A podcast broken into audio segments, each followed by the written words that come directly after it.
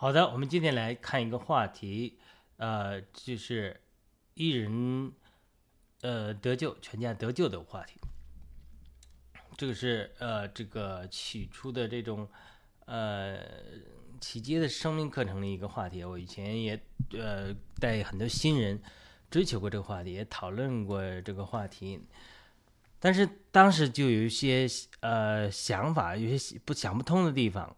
那慢慢慢慢的，逐历经历稍微多一点了，有些重新的反思，有一些思考，所以呢，不妨来跟进一下来谈一谈这个看法。呃，而且有一段时间呃没有直播了，这个先今天谈谈这个想法，希望很快吧。那我们主要的目的啊，不是为了争议，不是为了神学的争议，而是为人带来希望，呃。带来一些生命上的基本的成全，那所以我现做一些说明。如果我里面提到一些个人经历的部分，你一下子不能接受的，这个都可以理解，因为我们都是知道的是局部的、深言的，或者说做先知讲到的，甚至讲到的都是局部的。那我们也呃这个保持呃在基督的爱里彼此接纳吧。但是我提出我的思考。那首先，我讲一下这个基本的一个点，就是说什么叫全家得救。那我们我们讲一般讲基讲生命课生命课程啊，生命的这个功课，一般讲第第一次讲知道自己得救了。那我也知呃我也讲了得救的证实，呃得救这这个，甚至我讲到呃什么是 sozo，这个 sozo 也是我以前的时候。不注意的，呃，不了解的，就是 sozo，就是这个灵魂、身体三方面的救恩。因为 sozo 是个希腊文的词，讲的得救，不仅是灵魂得救不下地狱，而且是包括了，呃，身体得医治，也用这个词。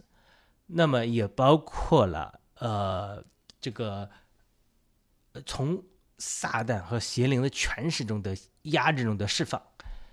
释放人的自由，在属灵里就是 deliverance ministry，就是赶鬼施工，这里面常常讲。所以我出训前四前几课四课讲了什么是得救，sozo。第二个得救与受洗的关系，你虽然是得救之后信之后就得救了，但受洗也蛮有重要性的。所以我要谈了谈得救与受洗的关系，它是一个一对配对美好的见证。那。第三次我谈到所谓得救的正式，就是你得救之后，你知道自己得救了，你要有这个呃 assurance，你不能说今天犯罪，然后今天软弱了，你就觉得失去救恩了，你生命的交通会失去，会不蒙神喜悦。但是呢，呃，你和天父之间重生之后，儿女和父的关系不会断。好了，这是。就是一些初信的知识道理，所以，但是第四课我讲的呼请主名的祷告，就好像婴儿需要呼吸、需要喝奶一样，他怎么维持一个基本的属灵的生命和生活的操练？那么属灵上，他有一些基本的祷告啊、读经的习惯是非常非常重要的。读经慢慢读，读不出什么亮光来也也不怕，坚持，坚持读经，养成一个读经的习惯。慢慢主会，呃，对你说话，圣灵也会光照你读的话语。这是我很多的经历啊。我早期开始读经的时候，常常读，呃，每天读至少三章就为一张新约，这是我们教会教导的。这样就是一年读新旧约能读一遍，至少基督徒应该一年读新旧约一遍了。很多人几十年了还没读一遍，这个是呃不正当的情形啊。呃，但是，你如果是学习多呢，你要读更多，那你是可以的。或者说，你为某卷书特别去学习啊，你要常常去读，一天其实可以读很多东西的。但是这种细水长流似的，一天三章旧约，一章新约，只要能坚持下来，一年肯定读一遍没问题的。那除了读经之外，呃，对我读经还没讲完，就是我开始读经的时候，一读圣经书吧，每天读。我太太就说：“小和尚念经。”有口无心，这种开始真的是这样的，它就是量变没带到质变，没有呃从主的黑白的字句，所谓的楼格斯的话，logos，变为圣灵感动的话语，呃，雷马的话语的时候，它就是这样的光景。但是，人建立一个习惯是非常重要的，建立一个积累，把主的话存在记忆里，慢慢慢慢主就会光照这些话。呃，你都没存在你的记忆里，主想感动你的时候，感动到哪里，光照到哪里呢？对不对？它是它是是一个需要一个积累的过程。那除了读经的习惯之外，那么基本的属灵的操练的祷告，我讲的呼求主名啊，是最简单的、最有效的一个祷告。我现在还天天实行，有的时候忧虑了袭来啊，我就祷告哦，主耶稣，哦，主耶稣，连续呼求那么几分钟，然后进到灵里，就好像这这个练气功一样，这个呼吸就跟呼求主名调在一起。我里面在呼吸，但其实一直不断的在灵里、心里。呼求主名，一直持续的祷告。如果我活在这样的操练里，我这个一天就容易活在灵里，不活在心思、肉体、情欲的霸占里。但如果缺少这样操练的时候，就会有忧虑来袭啊，挂虑啊，就会容易被激怒啊，被世事所缠裹。所以这个时候就是，其实当忧虑来袭的时候，就我们在地方讲会讲的软黑空闷苦的时候，我感觉软弱，感觉里面灵里黑暗。感觉空虚，感觉烦闷，感觉苦恼的时候，这就是我们灵里的消极的感觉，表明你没有活在与神的祷告的交通里，所以你就赶紧祷告，哦主耶稣，哦主耶稣，呼呼求主名，祷告，这么去操练的时候，就会慢慢找到灵灵里这种感觉，就是光亮、饱和、安、光明、明亮、饱足、和平、和和和平、peace，呃，安息。这种这种灵在我们里面给我们正面的感觉，这就好像开高速公路一样，你开到边界的时候，嘣嘣嘣嘣响起来，这就是提醒你，这是给你负面的感觉，就是不能再走了，这就是律法的功用，再走的就掉坑里去了。那如果你走在哎正确的路上的哈，GPS 也不吭声了，它其实不是不是不与你同在，它是与你同在，走在正确的道路上的，不不需要提醒你。你比如说开开一百个 mile 才到纽约去，它这个路上它不需要岔路，它也不提醒你，它它不说话，它不说话，它不一定的是他呃 GPS 在那不工作，他还在工作，所以省的很多时候圣灵在里面好像只是给我们安息的感觉，还没有什么特别的引领的时候，有的时候有可能是你活在这个正确的道路上，没有危险住，所以没有提醒，所以这种安息的感觉是非常重要，所以我们要操练这种。属灵的追求，一方面操练读经，对真理的认识；另一方面操练属灵的操练。好了，我上次提到，我希望在出信的这个成全里面，一下子讲一讲一些属灵的真理。第二个讲讲属灵的操练，让你信徒怎么能够呃出蒙恩了，或者刚得救了，或者还没受洗，或者说没有人手把手的教你，呃，你不方便去线下的教会，那你怎么去？发展与神之间的关系，我们信主并不是只是追求知识道理，追求圣经的知识而已，而是你与主发展这个关系，而与主发展这个关系，这个祷告啊，或者属灵的操练，就是不可或缺的。所以这是我们要操练的一个点。那今天我想一直最近在想，也是一个基本的题目，就是说一人得救，全家得救的问题。那好了，啊，首先这个问题，呃，有有正方反方吧。那我接受的教导是这样的，就是一人得救，全家得救的。那反方是说，那我我都信主多少年，我我老公还不信主，我都都心硬的很，或者是或者是老公说我信主多少年，我老婆不信主，或者父母说我儿女就就不信主，这个这个怎么能说一人得家全全家得救呢？你怎么理解这个吊诡这个矛盾？因为我在教会服侍了一一服侍过一些时间了，真的认识到就很。很多人家庭面临这种情形，他就是家一个成员怎么祷告，就好像呃碰到石头一样，不信主。所以你说这个时候，你说啊，神的应许是一人得救，全家得救，那他怎么能够理解这个吊诡？怎么能够看到跟他现实中看到的不一样？你怎么解释这个真理？对不对？那那很多人可能从另外一个角度来看，说那哇，你这是一人得到一人得得到鸡犬升天嘛？难道是这样？哦，一个人信主了，呃，全家的不管怎么样，呃，都得救了吗？当然，似乎保罗说过说过这句话，就是你，呃呃，这个妻子因着丈夫被圣别，丈夫因着妻子被圣别，或者儿女因着这个父父母被圣别啊，他是是提到过这种情况，但是他他他觉得说，那怎么可能？你每个人的救恩是由每个人的信心决定的，与神之间的关系来决定，你怎么能说一人得家全家，呃，一人得救就全家得救呢？他就说这个是不对的，是个每个人得救是个人与神之间的关系。好了，我们阐明了这些的关系之后，那么我们希望跟初信的、初蒙恩的朋友，或者在对基督教信仰学习了解的过程中，来讲一个知识点，就是一人得救、全家得救的关系。好了，我们先讲几几句圣经，就是说陈明为什么。基督教里有个真理，就是说一人得救，全家得救的这个真理。而一些人在教导，我知道有不同的意见啊。我们各方面的意见陈明之后，我们请大家来评判。当然，我是开头我就说过了，我会讲一些个人的灵里的先知性的经历来谈谈我的看法。这个东西是经历的东西，你接受也好，不接受好。呃，我开头也讲过了。呃，我相信呃基本的救恩的真理。那我个人的一些经历。拿出来跟大家分享，我觉得可以从一个侧面来给我们提提供一个参考吧。但是我们不能把不会把它教条化。如果你不同意，那也也呃希望我们都在爱里彼此接纳。好的，一般来讲说，为什么说呃神这个救恩是以家为单位的？支持这个观点的人一般引用说路加十九章的九九节的经文，就是。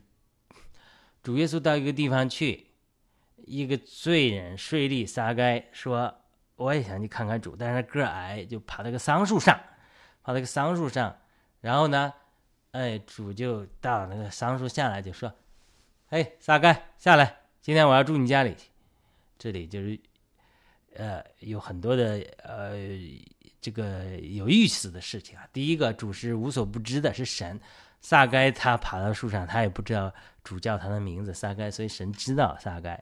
啊，别人反对说哈，他是个大罪人，是个税吏，这个不是个好人。那主说他也是亚伯拉罕的子孙，然后他就住到他家里了。然后在路加十九章九节的时候，主耶稣就说了一句非常著名的话：今天救恩到了这家，就是今年救恩不仅到了该杀这一个人，而是在。撒该不是该杀，撒该，他这个属灵范围影响的那个地区，就是他的家，呃，也许有孩子啊，有他的老婆啊，这个也许呃有他的这个这个孙子啊、孙女啊，这就是他家。所以讲到这里，我就想起了圣经还有一个故事，就是说，那神要毁灭呃索多玛。神说，神那时候跟亚伯拉罕关系很好。神神神在他们神跟天使说，或者是或者三一神他们之间啊在商量。一般人解释的三个人是呃耶和华和两个天使了。那耶和华对对他们说，那那咱们做的事能不让亚伯拉罕知道吗？亚伯拉罕是我的好朋友，是先知，对不对？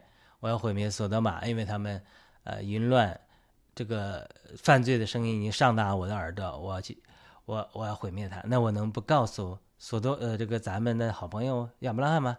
所以告诉亚伯拉罕，亚伯拉罕就带球了，说你看你看我侄子罗德在那里啊，他他嘴上没这么说，他说那你这个城你要毁灭，那你有五百个亿人，我忘记具体数字了，那你毁灭吗？主说我不毁灭，那五十个亿人他不毁灭，是三十个亿人不毁灭，二十个亿人不毁灭，那十个亿人呢？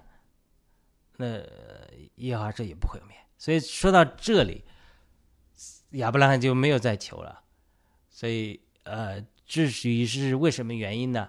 我们没没没有再求了。但是总之总之嘛，神听了亚伯拉罕的祷告，呃，神听了亚伯拉罕的祷告之后，然后呢，就派天使去，呃，拆这个呃毁灭索多玛。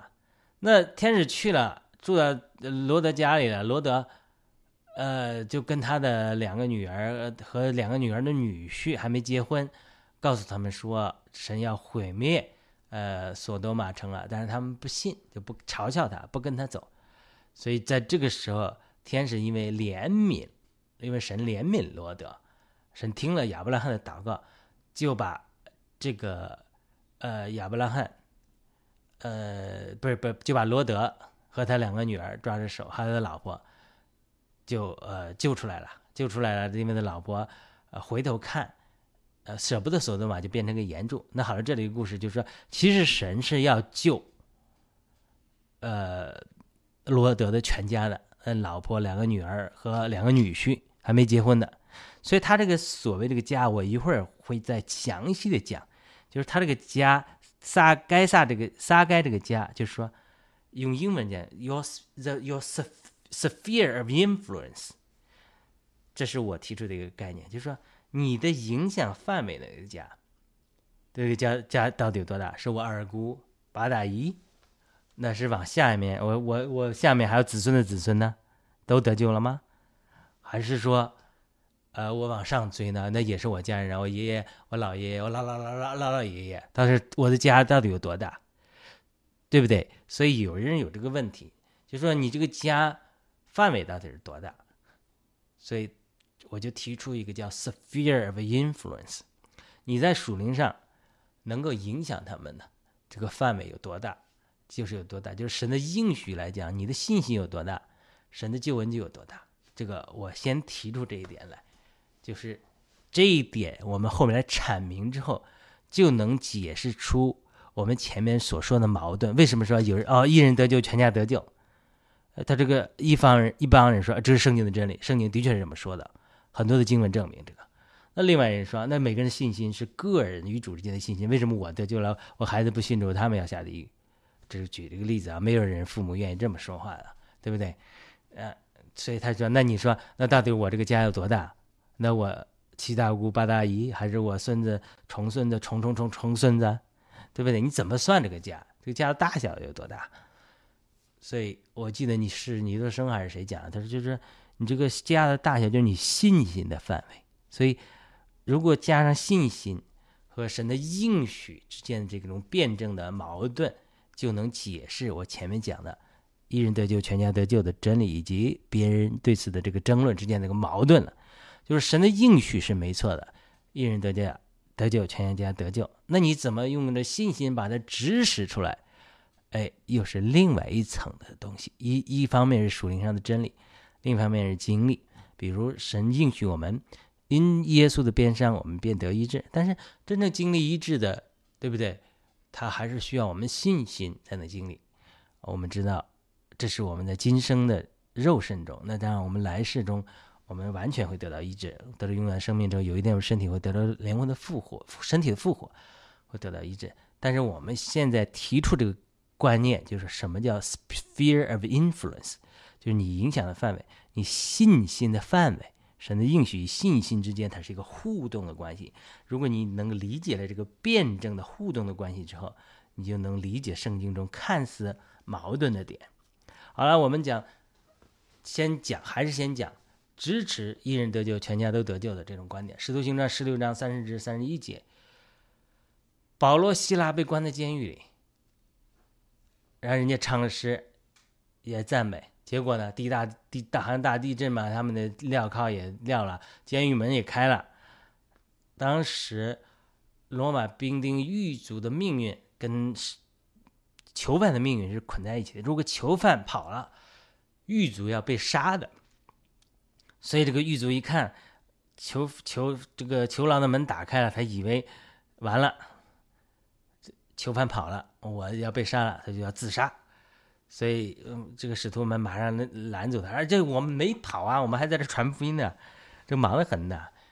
他就一看这个就震撼了，他就说：“那他就震撼，他就对这个保罗、希拉出来对他们说：‘先生们，我当怎样行才可以得救？’他问的时候，我量子阳性还可以得救？是单数的。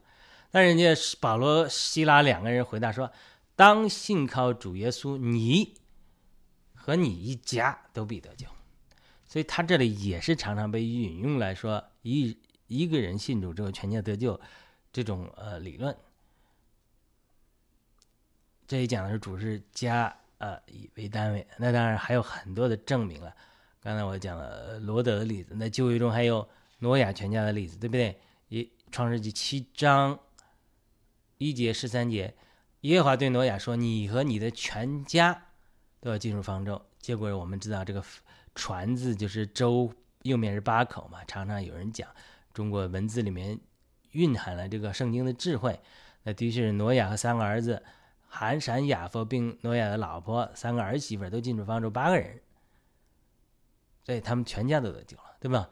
这是也是常常在旧约中的一个例子，来引证一个人得救，全家得救，神以救恩以家为单位。那么出埃及记十二章三至四节讲到以色列人出埃及的时候，也说每人每家取羊羔，一家一只。如果一个家人太少，吃不了一只羊羔，就和可以和邻舍。也是全家一共取一只，所以他这个神带领以色列人出埃及的也是以家为单位，呃，一家一家得救。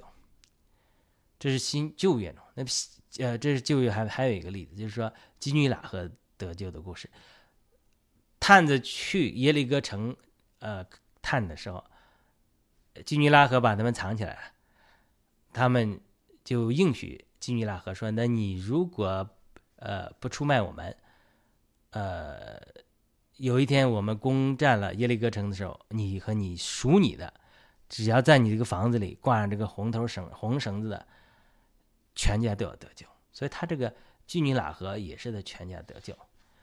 呃，那新约中的例子，我除了刚才讲了，嗯，这个税吏该撒盖他是全家得救，对不对？救人为单位。那么另外一个。外邦人格尼流请彼得来跟他们传教的时候，天使对格尼流的话是这么说的：“请那称呼彼得的西门来，他有会要对你说，可以叫你和你的全家得救。”所以圣经就记载，哥尼流已经招齐了他的亲属密友，等候他们。彼得还说这话的时候，圣灵降在他一切听到的人身上，就吩咐他们在耶稣基督名里受洗。这是罗马军营的百夫长哥尼流全家和密友得救的故事，所以他不光是他亲属，他信心包括了密友朋友们就得救了。那么《使徒行传》还有一个叫吕底亚的人，他素来敬拜神，他听了使徒的传讲，主开启他的心，就留意保罗所讲的，而且这里也记载《使徒行传》十六章十四至十五节记载，他和他一家都受了禁，这是。这是吕底亚的家，那么，呃，腓利比禁族的家也是这样。呃，这个《使徒行传》十六章三十二至三十三节记载，呃，他禁族把他们带去洗他们的伤，他和属乎他的人禁族立即都受了禁。这是刚才我们提到的一个。那圣经中还有一些例子，就是加拿大臣的家。哥林多一个管司管会堂者基利斯布的家，和哥林多另外一信徒斯蒂凡的全家都受洗，全家得救关的故事，都是力争主的救恩，是以家为单位。哎，这是这是一个。那当然，啊，以色列人约书亚有个宣告，就是约书亚记二十四章十五节，他说：“至于我和我的全家，啊，必要。”侍奉耶和华，那那好了，那这里讲的很清楚了。呃，我和我的全家必定要侍奉耶和华。那这里就是说，基本上，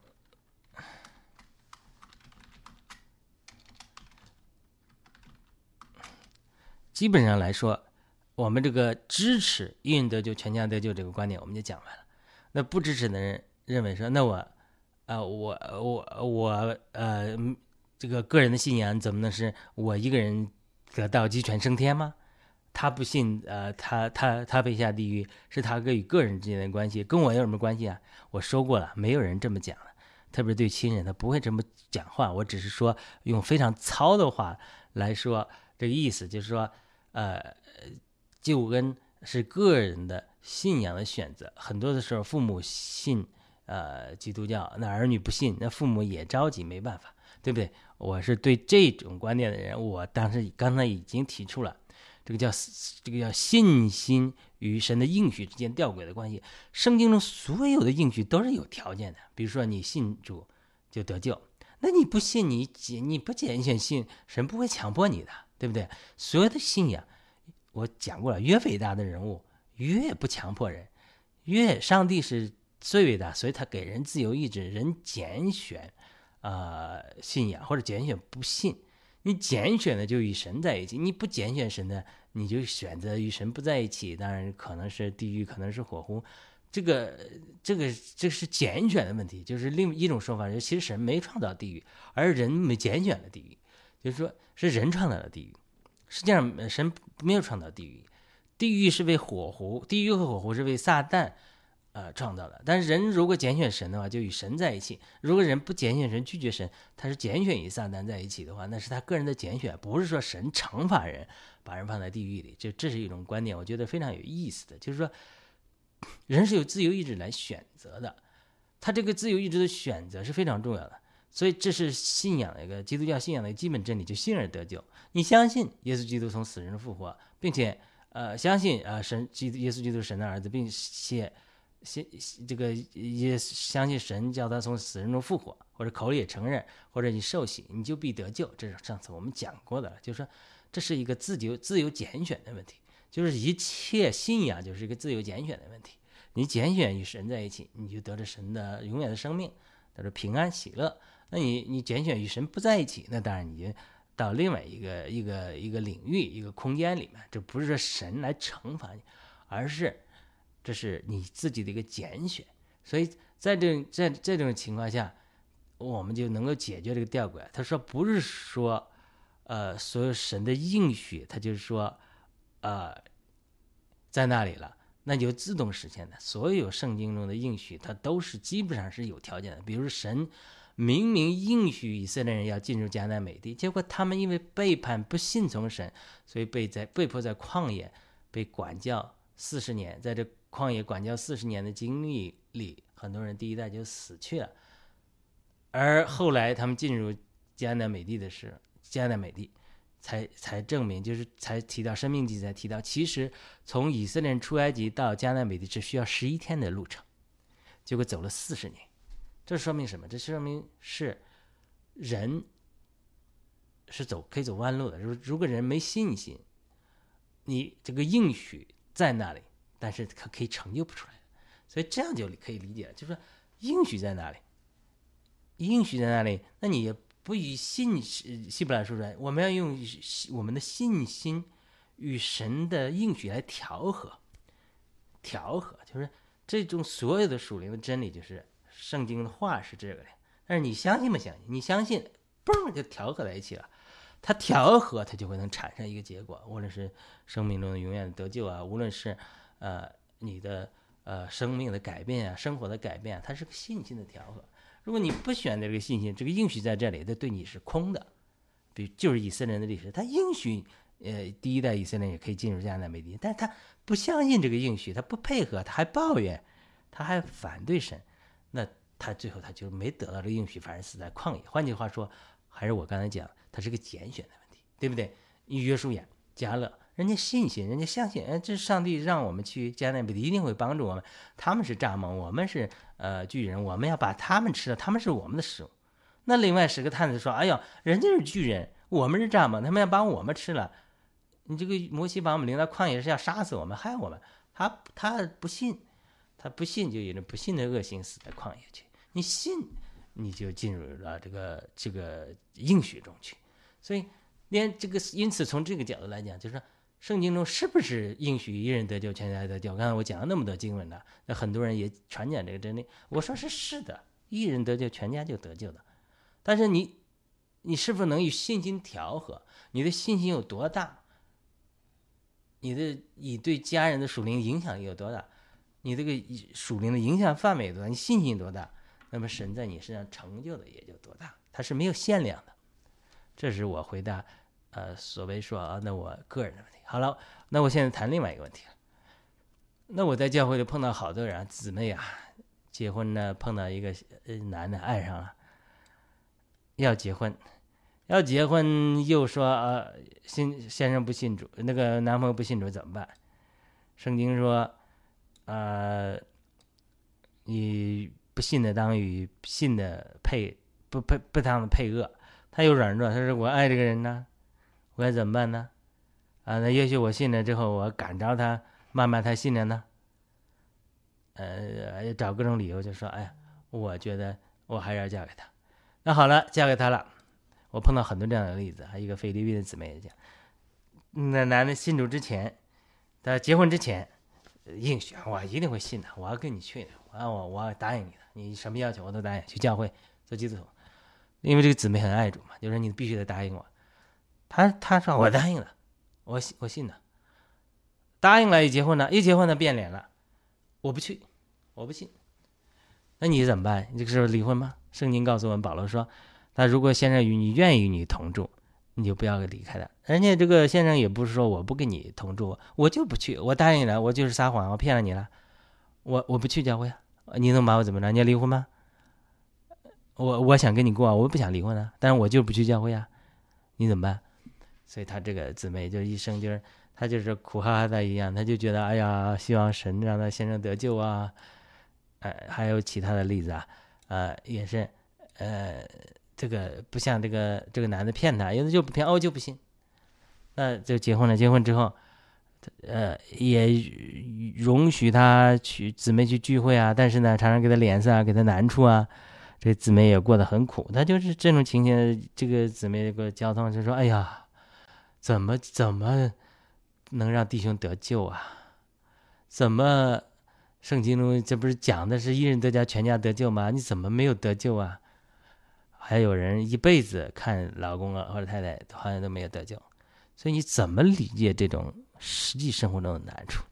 所以那个时候我也常常劝慰他，我说：“哎，还有信心啊，等候神啊，神的时间未到。”我一直不能解决这个问题，就说从我的解角度来讲，我没有答案，我不知道。后来呢，慢慢我听到一些其他人见证，特别是美国一个开着科恩的见证，他讲了一个一个例子。这个我我声明一下，我就讲到个人先知性经历的一面，对先知性经历的认识的一面了，呃，来企图来解释我这个答案。他有一次就谈到说，哎，怎么会一人得救全家得救这个真理？他也相信这。他说他是这样的，他说他他说啊，他说在。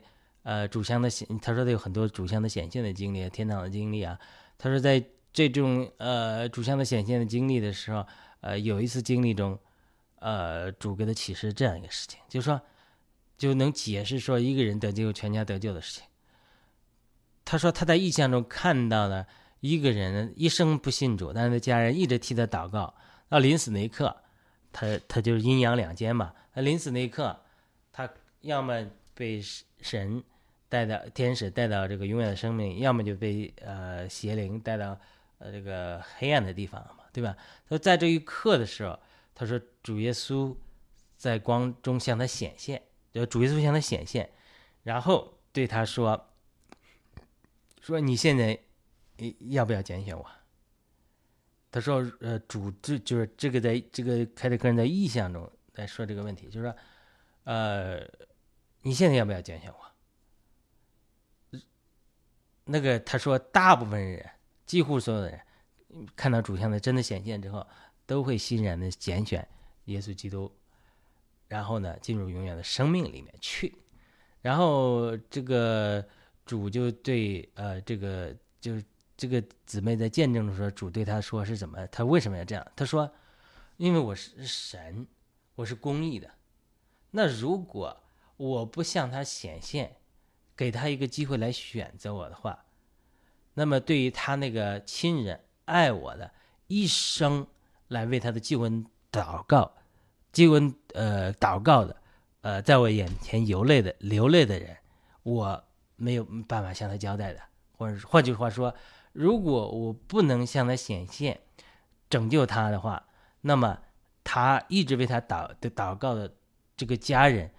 呃，对这个家人来讲，我作为一个神来讲，就是不义的，不公义的，因为神我应许了，所有信信靠我的不知羞愧。那些我的儿女为他的亲人救恩祷告的，哎，我要答应他们的祷告。虽然答应他的祷告有可能超越了我们所理解的时间和空间，你在一生中看到这个亲人没有得救就去世了，对不对？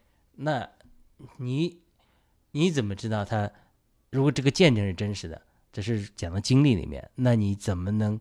你这就弥补了我以前不能解释的一个问题，就是说，有些人看着他活一生都没有得救，我们就不知道他的灵魂去哪里了，所以我们就会觉得说，这个一人得救，全家得救真理是不是是真实的？所以他这个见证就对我有了有了这个呃启示。让我有一点也豁然开朗的感觉。哦，我说明，嗯，我明白了，我明白了。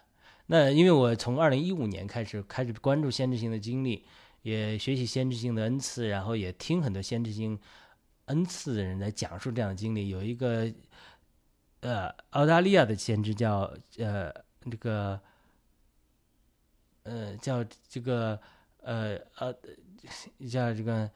嗯，这个奥维尔什么的，这个我一下忘记他的名字了。他也讲了类似的一个经历，他就说，他说他常常在呃灵里被天堂天使带到天堂去观看啊，有很多灵里这样的经历。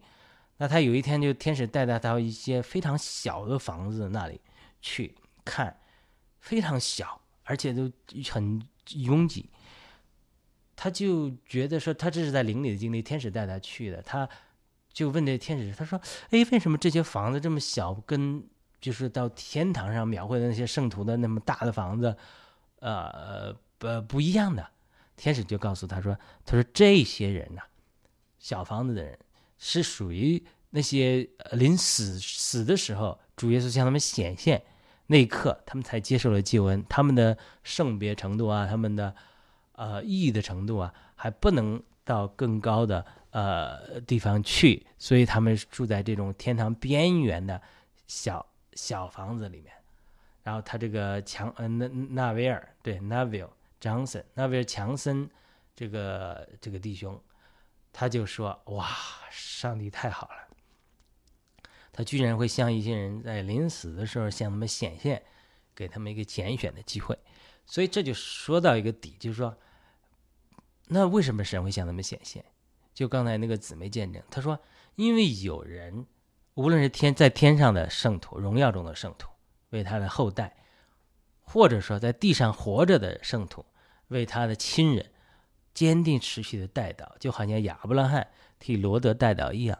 神是公义的，神是信实的，神一定会垂求垂听我们的祷告祷告的。因为圣经一个应许就是我们祷告信得着就是必得着，而且我们我们祷告我们圣经讲我们求就得着，叩门就给我们开门，而且圣经告诉我们，我们我们这我们这个信靠神的人是不至不蒙羞愧不至于羞愧的，包括我们为着家人的得救来信靠神。神不会让我们羞愧，不会说我们一生为一个亲人祷告，最后我们苦哈哈的他下地狱去了，不会的，明白这意思吗？所以就是我我并不是来鼓励大家说啊，今生我不要结婚了，来生我还有机会呢，在地狱里还或者在在这个阴间里我还有机会，我不是这个这个意思。我们反对普救论，呃，我的意思是说很多事情是我们不知道的，而且我们要与亲为亲人坚定持续的祷告。好了，这是我听到的见证。我除了听到见证之外，我有自己先知性的经历的印证。自从二零一五年，我开始有先知性的异梦，在先知性的异梦里，呃，有的时候会被带到灵界里去，包括阴间乐园呐，也天堂啊，和主都见面啊，这一些经历。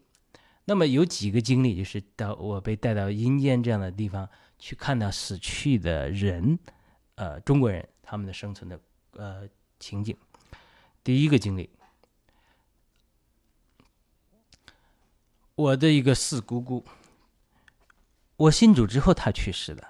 我是有没有给她传过福音，我都不记得了。有没有替她祷告过，都都不记得了。可能有祷告过，但是不是那么迫切。但是总是可能给她见证过主。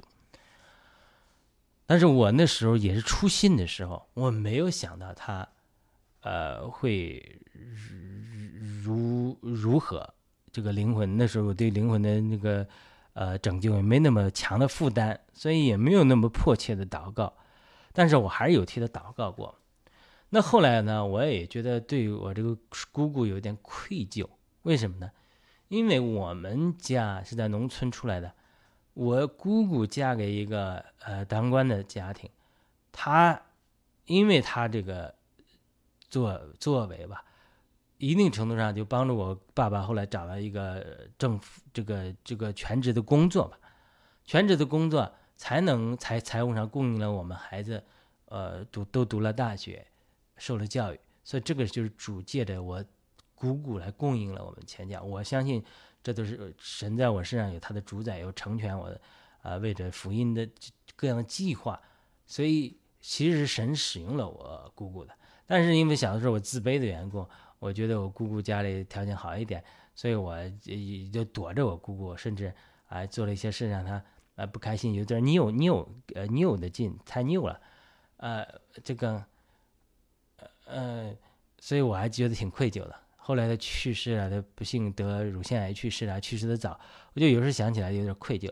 那有一天，神就在灵里，在异梦里把我提到一个阴间的一个地方，哎，我就看到我四姑姑在这里生活，就是刚才讲，你以为是强生弟兄做那种见证小房子，一一个排接着一排这种小房子。然后他就接待了我，他家里也可以种植水果，他接待了我，呃，吃了一个水果，像桑葚一样的水果，但是像芒果一样或者像猕猴桃一样大小，没有芒果那么猕猴桃那么大，呃，我是蛮得到安慰的，就说，我非常的欣慰，就是神是通过这个异梦来安慰我，告诉我，我这个姑姑她没有呃灵魂失落，她在呃乐园里。呃，可能是在乐园的边缘很小的房子里，呃，过得很好。这个说到房子啊，我因为我是地方教会得救的，他是把这个呃天堂属灵化了。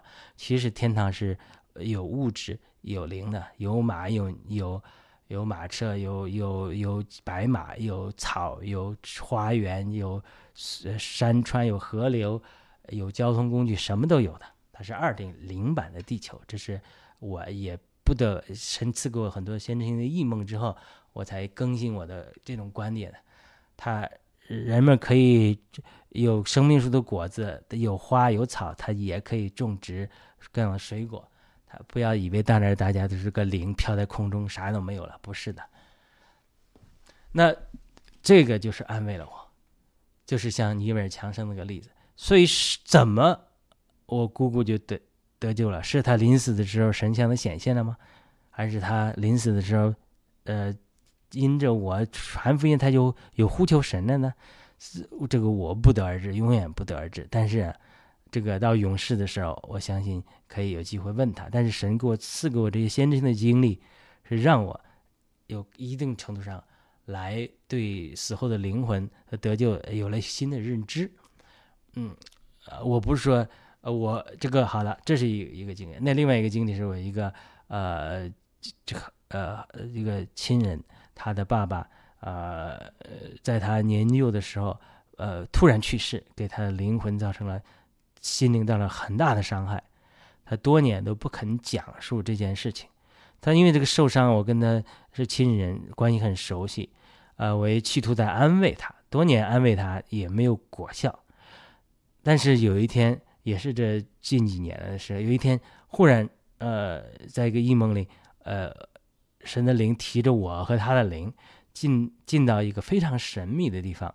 那我在这个异梦中也不知道这个地方是哪里，看上去像中国的建筑，而且那些人呢又非常热情的欢迎我们，告诉我们他这个父亲的名字，而且是另外一个名字，在在那乐那个乐园地方的名字。然后他又。呃，非常欢迎我们，呃，因为呃，这个非常非常的热情，我知道这个是很好的地方，但是我就不清楚，所以他这个在这个异梦里，他就进去见他的父亲了，我就在门口等，等候的时候，我就跟门口一个坐着的老太太聊天，这个老太太，我问这个老太太，我说这是一个中国式的偶像式的庙宇呢，还是一个乐乐园的地方。那他他就一声没吭，把她的圣经，把她一本书打开，你看，她说这是我们在这读的大字版的圣经，专门给老人读的。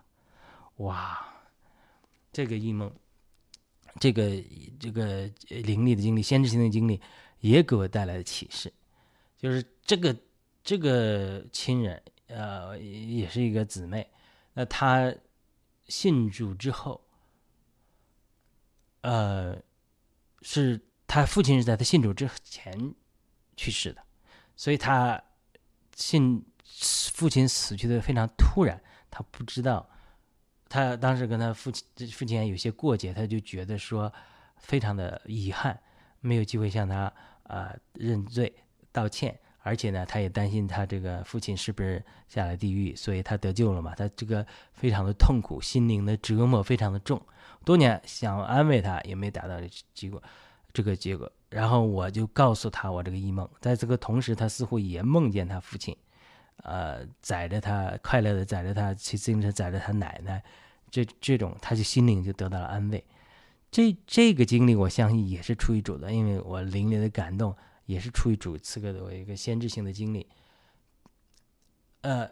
因为我们不知道，因为因为我们每个人得救都是离不开有人替我们带到，就是我们先祖亲人中啊，甚至陌生人中啊，他他的长辈中阿姨里面有信主的，呃，这个祖辈那边信主的话，那就可能替他代求祷告啊，神听了这个代求祷告，就有可能向他显现，呃，就是在他死去那一刻向他显现，啊，他就得救了。这只能是我们的猜测，但是。呃，我为什么讲这两个先知性的经历和两个先知的见证？我个人的见证和别人的见证，就讲出就是说，我理解了，就是我前面一直接受了这个一人得救，全家得救，但是看到很多人在现实中一辈子没得救，这种带来这种痛苦或者带来这种矛盾，呃，这个无法解释。我现在就两个方面。总结一下来解释，一人得救，全家得救。首先，它是神圣经中的一个应许，应许它就不是自动实现的，要凭着信心。你信心与神调和，你越有信心，你的家的范围就越大，就能带进得更多人得救。所以我们断断不可不替我们的亲人祷告，就好像萨摩尔说的：“我断不至于停止对你们的祷告，否则我就犯罪了。”